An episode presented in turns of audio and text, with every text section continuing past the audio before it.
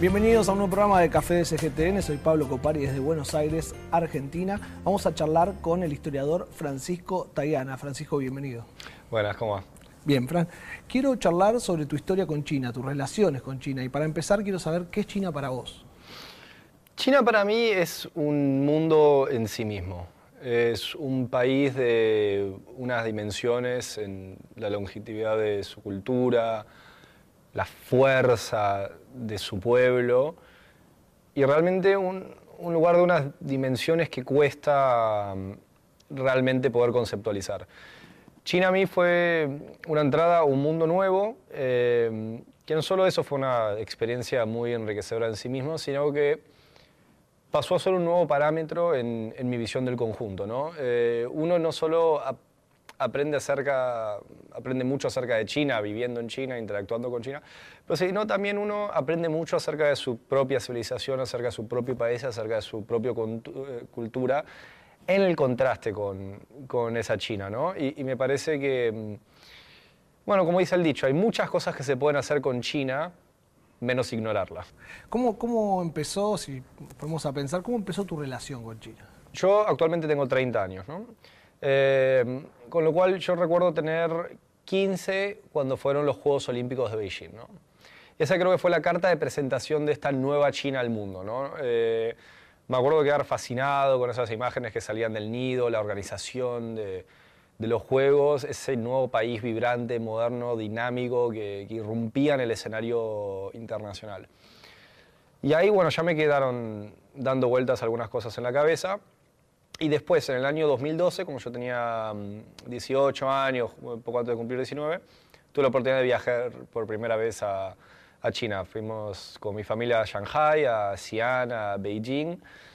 Y ahí realmente quedé fascinado. ¿no? Ahí descubrí un fenómeno de una potencia, de una vitalidad y, y de raíces muy profundas a la vez. ¿no? Y esa cosa simultánea desde la vanguardia de- del desarrollo con una tradición milenaria ininterrumpida que, que tiene pocos puntos de comparación a lo largo del globo. ¿no? Y, ahí realmente empezó mi, mi interés de, querer adentrarme más en China. Después yo tuve la oportunidad, eh, hice un semestre de intercambio en, en Boston College y ahí cursamos un- una clase con un profesor estadounidense y una profesora china llamada All Under Heaven, digamos, este concepto del Tianxia, de todo bajo el cielo, que era historia, filosofía, política, religión y cultura china desde las primeras dinastías. Empezamos con los oráculos eh, de la dinastía Shang y terminábamos hasta algunos pensadores de, de- de la época imperial, terminando en, en la dinastía Han con Dong Zhongshu, en el momento digamos, que, que el fu- confucianismo se, se corona como filosofía estatal y realmente ahí, ahí se produce una síntesis de, de cosas que se venían gestando durante muchos siglos. Ese fue mi, mi- mi primer acercamiento académico a China. Claro. Que más tarde pude seguir profundizando eh, luego de recibirme de, de la licenciatura en Historia con dos maestrías que hice. Yo hice una maestría en la Universidad de Oxford de Estudios Latinoamericanos y una maestría en Estudios Chinos en la Universidad de Pekín. Eh, en ambos casos mi tesis fue sobre las relaciones de China y Argentina, que después continué profundizando como investigador. Y bueno, obviamente eh, el gran salto en digamos, mi comprensión, en, en mi trabajo y también en, en mi experiencia subjetiva fue haber vivido dos años en Beijing. Cuando vos fuiste por primera vez y la última vez que regresaste a China, ¿cuáles fueron los cambios por ahí que encontraste más fuerte en ese proceso, en esos años? Eh, bueno, creo que el ejemplo más claro fue, fue Shanghai, digamos. Eh, cuando, cuando estuve en Shanghai, eh, me acuerdo subirme al, al Shanghai World Trade Center, el, el destapador de y estar mirando al, al Jingmao enfrente. Y en ese momento eran respectivamente el cuarto y séptimo edificio más alto del mundo. Y al lado había un pozo.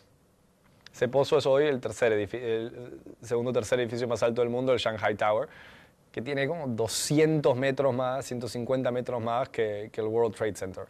Y es esa como, no solo la sensación de que todo es nuevo y que todo cambia, pero la velocidad a la que cambia. Después cuando yo la primera vez que había ido en 2012 no, no, no habían estado tan desarrollados los smartphones ni, ni todas las cosas que se pueden hacer con eso, ¿no? Eh, cuando ya llegué a China, WeChat, Alipay y otras aplicaciones, eh, realmente Es una manera revolucionaria de vivir la vida en, términos cotidianos, esto de no necesitar billetera, de nunca usar efectivo, de poder resolver todo en un lugar inmediatamente. Eh, me, pareció absolutamente, absolutamente fascinante. Cuando viviste ahí, ¿qué era lo que te impactaba, lo cotidiano por ahí? Lo cotidiano que era el cambio. Esa, esa sensación de, de, realmente estar como en la cresta de la ola de, de, la innovación en el planeta Tierra. Y, es una sensación vertiginosa y, y, y, a algún punto adictiva. Pudiste recorrer el país en diferentes eh, ocasiones y diferentes lugares o provincias. Eh, ¿Hay algún viaje que te haya quedado marcado, que haya dicho, che, mirá, el cambio es constante, el cambio está en diferentes lugares, pero esto me llamó mucho la atención? Eh, y hay, muchas cosas que se me vienen a la mente. Em, una cosa que uno se entera rápido es que la, modernidad china no, no está restringida a, un par de, grandes ciudades o que es una aldea Potemkin, todo lo contrario, ¿no? Eh, fuera de, Beijing, Shanghai y Guangzhou, que pueden ser los casos más típicos ciudades de, segundo o tercer nivel. Eh, esto no lo digo peyorativamente, sino que en el propio sistema chino que, que, que, ranquean las ciudades, eh, Hangzhou es una ciudad fascinante, Suzhou es hermosa. Chongqing fue una ciudad que me impactó muchísimo. El interior profundo de China, una ciudad de 17 millones de personas que parece ciudad gótica de Batman, ¿no? con un subte que atraviesa rascacielos. Eh, con una pujanza formidable.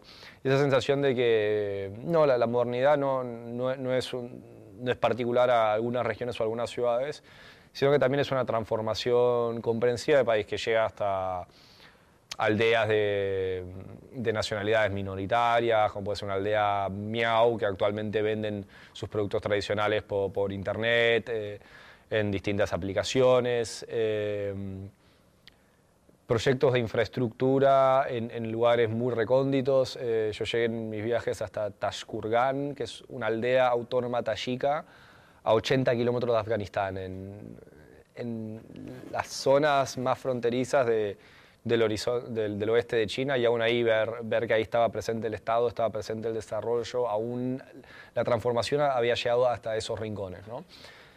¿Cómo crees que pensar los cambios a tan largo plazo pueden llegar a afectar en este tipo de, decisiones, decir, bueno, vamos a abarcar todo el país con este tipo de políticas. ¿Cómo crees que eso es la clave, para durar en el tiempo con un solo punto? Y me parece que es una condición necesaria para, para el desarrollo de China, ¿no? Eh, si, pensamos que China es el tercer país más grande del mundo y contiene algo así como la sexta parte de la humanidad, 56 eh, grupos nacionales, miles de años de historia, diferencias locales, distintas regiones. Me parece que, la planificación en el largo plazo y después la capacidad de, traducir esos planes a, la realidad eh, material concreta eh, es, una condición sine qua non para, el desarrollo de China, digamos. China necesita de poder llevar adelante planes que se sostengan a lo largo de años, a lo largo de décadas porque la gobernanza de China es un problema de, una complejidad tan colosal que, como diríamos en, Argentina, solo la organización vence al tiempo, digamos.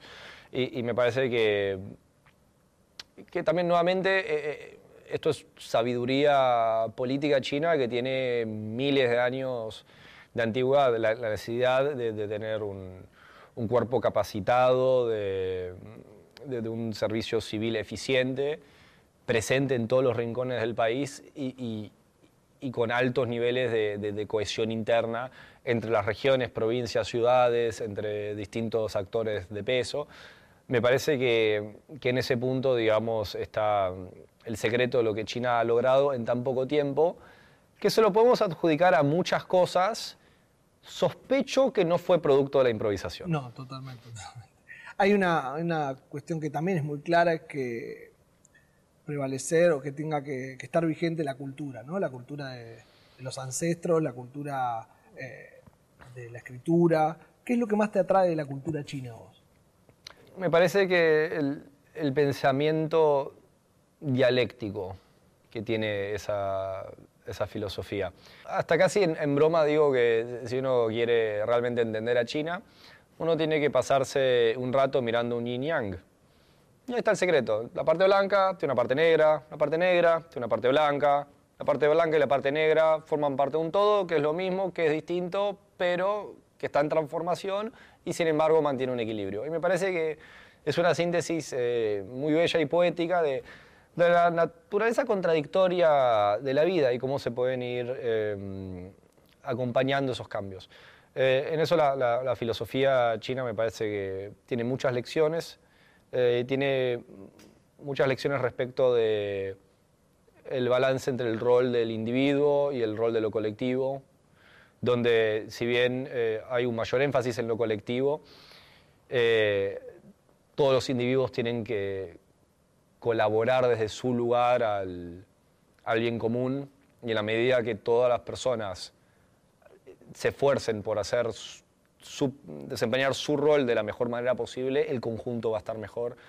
Eh, el concepto de la armonía que no es un concepto estático, no, es un concepto rígido, sino que al contrario, la, armonía como un entendimiento de cómo se pueden armonizar esas transformaciones, cuál es el lugar de lo nuevo, cuál es el lugar de lo viejo, qué es lo viejo dentro de lo nuevo, qué es lo nuevo dentro de lo viejo, y cómo todo es, y, cómo en última instancia el, todo es, es, más que la suma de sus partes. Y viviendo en China, ¿cómo se ha aplicado esto a lo cotidiano? Em, me parece que en el día a día la, las personas chinas tienen otra manera de, ver el mundo, tienen otro sentido común, eh, no es la misma tradición de pensamiento que, tenemos en Occidente. Eh, me parece que mm, es una manera muy llana y, a la vez eh, sofisticada de, procesar las contradicciones propias de, la vida cotidiana. Y, en eso me parece que hay mucho para aprender. Y en esa relación social, eh, ¿cómo te llevas vos con los chinos? ¿Tenés amigos de China? ¿Cómo es eh, esa relación que, construiste? Tengo, he tenido vínculos realmente muy lindos con, el pueblo chino, em, con gente en China, con miembros de la comunidad china acá en Argentina, tengo amigos muy cercanos, con, descendientes de, chinos que, que, se han criado en otras partes del mundo y con los que he construido amistad. Eh, en ese sentido me parece que la, organización de la solidaridad social es distinta. Siento que siendo occidental, siendo latino, siendo argentino, con, todos esos filtros, digamos, siento que nuestra solidaridad social es, un espectro más amplio, pero a la vez también más difuso. y nuestras simpatías, nuestras amistades son más flexibles y, dentro de un cierto margen a veces más ambiguas. En cambio, China es una sociedad en la cual siento que el concepto es más binario. y, si no sos amigo, hay por lo menos aparentemente una, mayor distancia en, lo cotidiano. Pero una vez que uno rompe el hielo, ¿no? una vez que, que establece ese guanxi, esa conexión, esa amistad con, con alguien en China eh, son, son vínculos muy sólidos. ¿Qué tan importante es aprender el idioma? A ver, eh, yo caí a China sin hablar nada de chino, ni una palabra. Yo en esto tengo una ventaja que es que subestimo la dificultad de las cosas. ¿Y crees que el chino no es tan difícil? Bueno, eh, eso por lo menos era mi sospecha al momento de aterrizar. Después me enfrenté con la realidad que fue ciertamente más compleja. a ver, me parece que indudablemente el, el idioma es un, es una herramienta fundamental. Hoy viene acompañado con otros instrumentos auxiliares como la tecnología, etcétera, lo cual han cambiado un poco la ecuación. Eh, más allá que uno se pueda apoyar un poco en, la tecnología, me parece que hay algún entendimiento del idioma para, navegar China, para, entender algunas cosas de, de, su cultura, de su sociedad, son importantes.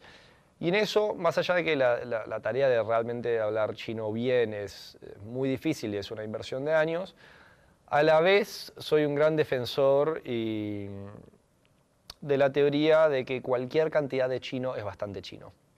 O sea, un, un entendimiento básico del idioma, ya uno le dan muchas herramientas para, poder finalmente ir navegando distintas situaciones. ¿En qué somos parecidos y en qué somos diferentes los argentinos con los chinos o los latinos con los chinos? A ver, ¿en qué somos parecidos? Me parece más fácil empezar.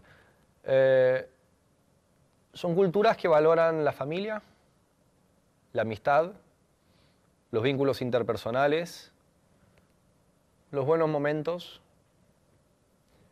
la importancia de, ciertos rituales, la importancia de la comida, comida es muy central, es una fuente importante de placer, me parece ahí, digamos, el, el legado latino, esa herencia mediterránea es, es una parte muy constitutiva de, nuestras sociedades, de nuestras culturas. Parece que eso se comparte con, con China. Eh, me parece que tenemos en algunos puntos eh, entendimientos similares de lo que es la diversión. Ah, muy bien. Eh, como, un, como una actividad en sí misma. El, el disfrute me parece que eso lo compartimos. En el caso de Argentina también tenemos algunas cosas más particulares, el fútbol. Esto es, es, de nicho en China, pero un nicho en China es bastante grande de todas maneras, el tango. Tango, claro. eh, la literatura. Eh, pero en eso también hay un aprecio por la palabra escrita, ¿no? que, que, que es sustancial. Eh, después, diferencias. Me parece que en algunos puntos, sobre todo de la estructura social, ah, son, sobre todo con el caso de Argentina, son países, tanto China como Argentina, socialmente democráticos. Claro. No, no, son sociedades clasistas en el, eh, en el sentido más, más, tradicional de la palabra, como puede ser, no sé, eh, algunos países que todavía tienen aristocracias, por ejemplo. La, la, la frase inglesa, uno uno no puede comprar la clase, ¿no? uno es de una clase independiente del, del dinero que tengan. China y Argentina son países más informales en, en el trato, eh, no son países donde se utilice mucho el usted, no, no hay esa distancia, socialmente bastante democrático eh, y con, con, sus contradicciones, con sus limitaciones, pero donde hay, hay, hay, hay caminos para el ascenso social. No hay una clase alta china realmente como, como clase en sí. Es más una cuestión de estatus, de, de, carrera, de, de, pasa por otro lado, ¿no? En las diferencias, eh, me parece que hay, hay distinto peso en el valor de algunas cosas. Eh, me parece que en la Argentina hay una hay un mucho mayor cuestionamiento de la legitimidad de la autoridad en sí misma lo cual llevan a, distintas dinámicas. Eh, me parece que hay un, una idea menos asentada de el camino de la vida. En eso me parece que China socialmente tiene más pautado en qué momento tenés que hacer qué cosa y en qué plazos y de qué manera. Argentina es más un, elige tu propia aventura. Los caminos de la vida no son lo que esperaba, sí, claro. no son lo que yo creía. Pero eso también da otra flexibilidad, otro entendimiento de, del paso del tiempo. También creo que en el caso de Argentina menos presión por, por cumplir con ciertas expectativas en ciertos momentos. Eh, creo que en Argentina, eh, la Argentina es una sociedad mucho más individualista, mientras China es una sociedad más colectivista, lo cual no significa que no haya egoísmo en ambos casos, simplemente la, la, estructura es, e, es, distinta, digamos. Eh, China me parece que es una sociedad donde la mirada colectiva y el lugar que la función que uno cumple en el grupo es eh, ejerce muchísima más presión social. Mientras que en, Argentina tiene más desarrollado, la, la, gente practica más un individualismo que se afianza en, los términos y en los parámetros del propio individuo. Y creo que eso lleva a, a, dinámicas sociales distintas en largo plazo. En toda esta relación, Fran, eh, ¿qué implica eh, estar también a cargo de la especialización eh, en estudios de China contemporánea en la Universidad Nacional de Lanús? Bueno, para mí realmente fue un gran honor cuando me ofrecieron a, asumir ese rol. Eh, esto fue octubre del año pasado, estoy a punto de, de cumplir eh, mi primer año. Eh, fue un desafío desde lo personal y, digamos, eh, adoptar justamente un rol de gestión en el ámbito académico. También fue para mí un, enorme placer haber justamente pasado a, desempeñar este rol en lo que fue realmente la primera especialización de su tipo en Argentina. Hay una cosa muy grata que, me ha sucedido desde que volví de, China a Argentina, que se acaban de cumplir cuatro años. Eh, fue ver cómo mis esperanzas se cumplieron en el sentido de que realmente ha habido un florecimiento de la sinología en Argentina, un creciente interés, se han multiplicado los espacios en los cuales uno puede estudiar China y las maneras que uno puede estudiar China. Hay mucha gente que continúa año a año adentrándose en este tema, interesándose en este tema. Y no sé exactamente cuántos sinólogos hay en Argentina, pero no tengo duda que no son los suficientes. Eh, y realmente eh, me parece, en eso invito a que todas las personas de distintos ámbitos, distintos intereses, que, piensan que puedan tener un interés en China se, sumen, se acerquen. Realmente hay cada vez más espacios, hay cada vez más opciones, hay cada vez más oportunidades. Y, realmente me parece que también es un servicio al país en sí mismo. ¿no? Eh, China es una de nuestras relaciones bilaterales no solo más intensas, sino que también más estables que hemos tenido. Realmente el desarrollo que hemos... La, la calidad de la relación que hemos construido con China hace más de medio siglo eh, se fortalece año a año y me parece que realmente va a ser una de las claves para el futuro de, nuestro país a lo largo del siglo XXI. ¿Qué encontrás en los estudiantes ¿no? que llegan a la maestría o que llegan a la universidad pensando en aprender sobre China? ¿Qué es lo que les interesa? ¿Qué es lo que, ellos sienten ¿no? a la hora de anotarse?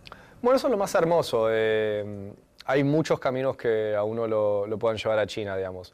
Están de las personas interesadas en historia contemporánea, en historia imperial, en la cultura tradicional, en el idioma, en la caligrafía, en la literatura, en la poesía, en la filosofía, algunos interesados en los negocios, algunos interesados en el aspecto tecnológico, científico, eh, algunos interesados en la gastronomía, digamos, ahí, ahí en sus distintas minorías nacionales. Eh, hay muchos, muchos caminos por los cuales a uno le despierta el interés en China. Hay muchas formas de llegar, hay muchas maneras de trabajarlo y crecientemente hay espacio para todos. Me parece que eso es realmente lo más gratificante que tiene este espacio. ¿Cómo surge la idea de escribir Argentina, China y el mundo 1945-2022? Em, ya cuando estaba aplicando para, para mi primera maestría tenía la idea de algún día convertir eso en un libro. Eh, de hecho, en las dos maestrías hice el mismo tema en distintos años. En Oxford hice desde el 71 hasta el 2001 y en, y en la Universidad de Pekín, en Beijing Dashue, hice desde el 45 hasta el 72. Eh, siempre tuve la, la, ambición de algún día convertir esto en un libro porque me parece que mm, respondía a una necesidad de, actualizar nuestro entendimiento de la relación entre China y Argentina. Eh, y además, eh, una contribución que me parecía necesaria es que muchas veces cuando se hace historia diplomática, se hace historia bilateral. Entonces, lo, que se termina relatando eh, es justamente qué hacen los dos países entre sí, pero dos países que parecieran existir en, un vacío, ¿no? Entonces, eh, mi, libro en realidad está dividido en tres partes. Todos los capítulos son años, capítulo 1, 1945, 1955, por ejemplo. Y es China, Argentina, relaciones sino-argentinas. Esto pasa en China, esto pasa en Argentina, esto pasa entre ambos países. Con lo cual, en algún punto son tres libros de historia en uno. Y lo otro que me gustaría referirme es a la tercera parte de mi título, que es Argentina, China y el mundo. Y, ahí hay un punto porque mm, mi obra hace todo un esfuerzo por inscribir justamente las relaciones sino-argentinas dentro del contexto global. Porque me parece que es la, estructura geopolítica mundial la que explica esa naturaleza, la naturaleza de la relación entre, entre Buenos Aires y Beijing. Y a mí me parece que está la clave del entendimiento de los niveles de, de, cooperación, su dinámica, su profundidad, sus altos niveles tradicionales de amistad y comprensión. ¿Qué significa cuando decís que China es un país que se tiene que entender en sus propios términos? Que me parece que muchas veces, eh, y muchas veces de Occidente, eh, intentamos analizar a China según nuestras categorías intelectuales, sobre nuestros parámetros y en nuestros idiomas. Me parece que todo eso genera eh, distancia con, con, China en sí misma. Y en eso me parece que, es clave poder entender a China desde sus propios parámetros, el sentido de que creo que China es un lugar comprensible. Yo creo que las cosas que hace China tienen sentido, sobre todo para los propios chinos. Eh, ahora, es un sentido común distinto al que existe en Occidente. Es una cosmovisión distinta a la que existe en Occidente. Es otra tradición filosófica, es otra tradición política, social y cultural. Es, eh, son los descendientes del Imperio Romano, son los descendientes de la dinastía Han. Eso implica ciertas cosas. Y me parece que realmente la, única manera de entender chino, eh, a China es utilizar digamos, los instrumentos, las herramientas político-intelectuales que la propia China genera. ¿Y cómo hace un historiador para entender todo eso que acabas de decir? Me parece que un buen lugar para empezar es con el propio nombre de China en chino, que es Zhongguo, reino del centro, país central. Me parece que ahí, ahí desde el vamos, desde el entendimiento de ese concepto, se genera otra narrativa del mundo, del lugar que tiene China en ese mundo, del lugar que tiene Europa para China en ese mundo. este concepto de los ciclos dinásticos, que las organizaciones políticos sociales tienen un amanecer, un mediodía y un atardecer y, se suceden unas a otras. Eh, otra construcción de la legitimidad política que, se refuerza en su propio ejercicio. Eh, otro entendimiento de cuáles son los puntos clave, los puntos bisagra en la historia universal. En, en la China contemporánea vemos, hemos visto una gran generación de, conceptos políticos. O sea, en eso el, léxico, la, capacidad de generar conceptos que tiene el sistema político chino, eh, a, veces hasta resulta abrumador, porque todos los años son nuevos conceptos, nuevas maneras de ver el mundo, tiene un gran dinamismo desde su producción político-intelectual. Me parece que es absolutamente crucial eh, no descartar esas herramientas que los propios chinos te brindan. Pensando a futuro, ¿cuál es el deseo que tenés en las relaciones entre Argentina y China? Eh, a mí me gustaría que mm, las relaciones entre China y, Argentina continúen profundizándose en las áreas de, cooperación tradicionales que hemos mantenido, eh, en tecnología, la campaña antártica, exploración aeroespacial, biotecnología, energía nuclear, intercambios culturales. Eh, me parece que hace falta que mucha más gente de Argentina vaya a China a estudiar y que muchos más chinos vengan a conocer Argentina, a vivir en Argentina. Eh, me parece que ambos países tienen tradiciones diplomáticas comparables, eh, el respeto por la soberanía y la integridad territorial, el respeto por el derecho internacional, la no injerencia en asuntos internos de otros países. Somos países que compartimos muchos espacios multilaterales, desde G20, por ejemplo. en otros momentos hemos estado no alineados. Me parece que en la medida que también se vayan generando nuevos espacios, me gustaría también ver el, ingreso argentino a, algunos de ellos. Nosotros ya ingresamos a la iniciativa La Franja y la Ruta, me parece que es un proyecto crucial que se debe profundizar. Eh, en eso también mi expectativa es que más países de, la región se vayan sumando a esta iniciativa y en la medida que, la región en su conjunto se vaya incorporando, me parece que ahí está justamente el desafío, dar el salto, de que ya que la iniciativa de la Franja de la Ruta son proyectos a, escala continental, me parece que, esta misma puede ser un motor para una integración latinoamericana, una, integración que, en este punto no, no debiera ser exclusivamente eh, institucional o política, sino también una integración latinoamericana material. Puentes, ferrocarril, eh, gasoductos, oleoductos, tendido eléctrico, puertos, aeropuertos, túneles, eh, ferrocarriles, me parece que integrando desde el espacio físico de América Latina, y eso creo que, China eh, puede ser un socio clave, un país que, apuesta por la, estabilidad política de, regiones a través del desarrollo, eh, me parece que puede ser un, gran capítulo en, esta nueva manera de, globalizar que ofrece China. Muchas gracias, Fran, por venir. Lukaci, Chechení. Francisco Tayana en Café de CGTN. Nos volvemos a encontrar muy pronto. Habla Pablo Copari desde Buenos Aires, Argentina.